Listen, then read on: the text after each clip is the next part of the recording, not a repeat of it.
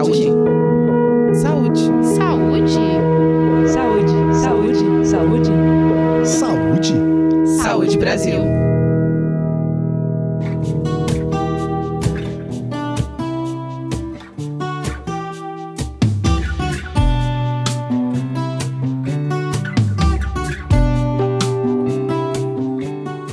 Sem dúvida, manter o corpo em movimento é uma das principais recomendações para quem quer ter uma vida saudável. E pensando nesse universo, uma dúvida muito comum e que gera até bastante confusão é em relação ao uso correto dos termos.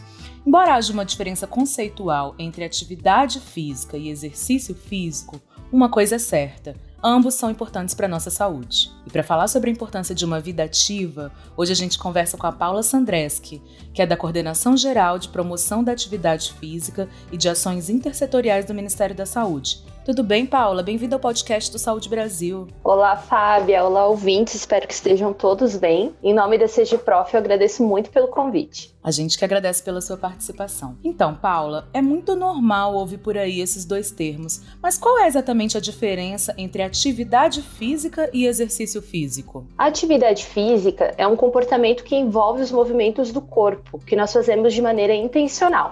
Então, não contam os movimentos que nós fazemos para respirar, por exemplo. Além disso, a atividade física oportuniza relações com a sociedade e com o ambiente, podendo acontecer no nosso momento de lazer, para nos deslocarmos de um lugar para o outro, durante as nossas tarefas domésticas e no trabalho ou na escola. Ela pode ser indicada por qualquer profissional da área da saúde, por estar presente de uma forma mais ampla no nosso cotidiano. Já o exercício físico é quando a atividade física é planejada, estruturada e realizada com o objetivo de melhorar ou manter os componentes físicos, como a força muscular, flexibilidade e o equilíbrio.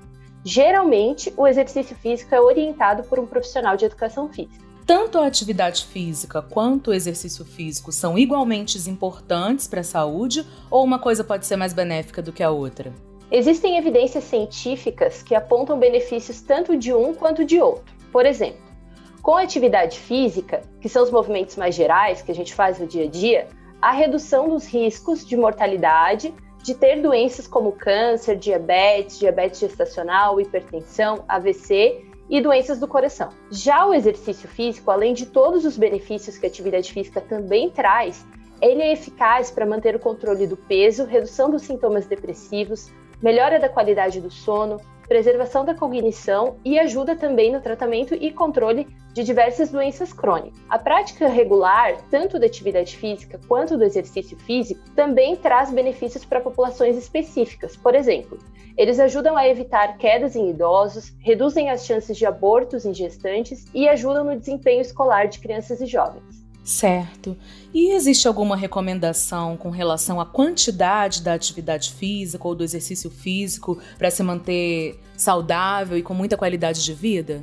Existe sim, Fábio. A mais utilizada é a da Organização Mundial da Saúde, que recomenda que crianças e jovens de 5 a 17 anos façam pelo menos 60 minutos de atividade física por dia, sendo que devem ser incluídas atividades físicas que fortalecem músculos e ossos pelo menos três vezes na semana. Para os adultos, a indicação é que façam pelo menos 150 minutos de atividade física por semana, sendo que atividades que trabalhem os músculos devem ser incluídas pelo menos duas vezes na semana. Para os idosos, as recomendações são as mesmas que para os adultos, mas devem adicionar exercícios de equilíbrio para auxiliar na prevenção de quedas e na manutenção das capacidades para a realização das atividades de vida diária. Isso é o mínimo que a OMS recomenda, mas se for possível fazer mais minutos, os ganhos para a saúde podem ser ainda maiores. É importante informar também que o Ministério da Saúde está produzindo o Guia de Atividade Física para a População Brasileira, que deve ser lançado até o fim desse ano. Nesse guia, haverão estratégias de como atingir essas recomendações de acordo com a realidade do Brasil. Que boa notícia. Paula, agora você falou sobre o mínimo, né? Vamos falar um pouco sobre sedentarismo? Você pode explicar o que, é isso e quais são os principais prejuízos de uma vida inativa para a saúde? Então, popularmente nós chamamos de sedentarismo, mas vale dizer que o termo correto é comportamento sedentário, que é o tempo que nós passamos gastando pouca energia na posição sentada ou deitada, geralmente. O comportamento sedentário é um grande inimigo que está muito presente no nosso dia a dia principalmente nós adultos, que possuímos uma rotina de trabalho, que na maioria das vezes requer que a gente fique sentado e muita, por muitas horas, né? Após o trabalho, nós queremos descansar assistindo televisão ou mexendo no celular e acabamos ficando mais horas ainda sentados. As evidências científicas mostram que longos períodos em comportamento sedentário, independente da quantidade de atividade física que a gente faça, podem gerar um maior risco de mortalidade, de ter diabetes, câncer e doenças cardiovasculares.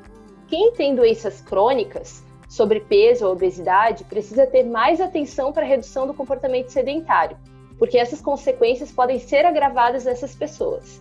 Então, o que nós recomendamos é que sejam realizadas pausas nessas longas horas que nós passamos sentados. Você pode, por exemplo, levantar a cada 30 minutos para buscar água, fazer um alongamento ou permanecer em pé para atender um telefonema ou realizar uma videoconferência. São atitudes bem simples, mas que podem ajudar a diminuir as consequências que o comportamento sedentário traz para a nossa saúde. Muito bem lembrado. E levando em consideração esse período de pandemia que a gente está vivendo, como é possível manter o corpo em movimento para promover atividade física e reduzir esse comportamento sedentário? Quais são os benefícios disso para o corpo e para a mente? Isso é muito importante. Os autores de um estudo recente publicado em maio explicaram que cuidar da nossa saúde psicológica é muito importante durante a pandemia e que a atividade física é uma ferramenta fundamental para o cuidado do corpo e da mente. Manter os níveis de atividade física pode trazer dois benefícios-chave que são importantes nesse momento. O primeiro é melhorar a imunidade, e o segundo é garantir o bem-estar psicológico.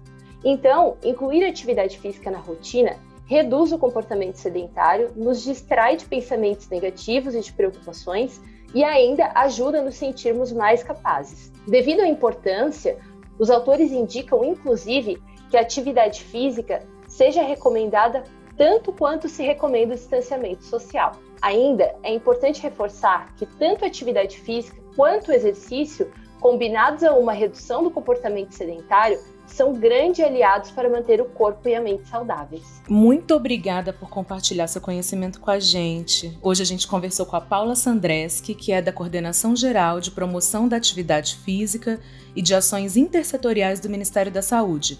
Você gostaria de deixar uma mensagem final para os nossos ouvintes, Paula? Gostaria de dizer a todos que se cuidem, pratiquem atividade física, reduzam o comportamento sedentário, que sem dúvida vocês vão sentir benefícios no seu dia a dia. Com certeza.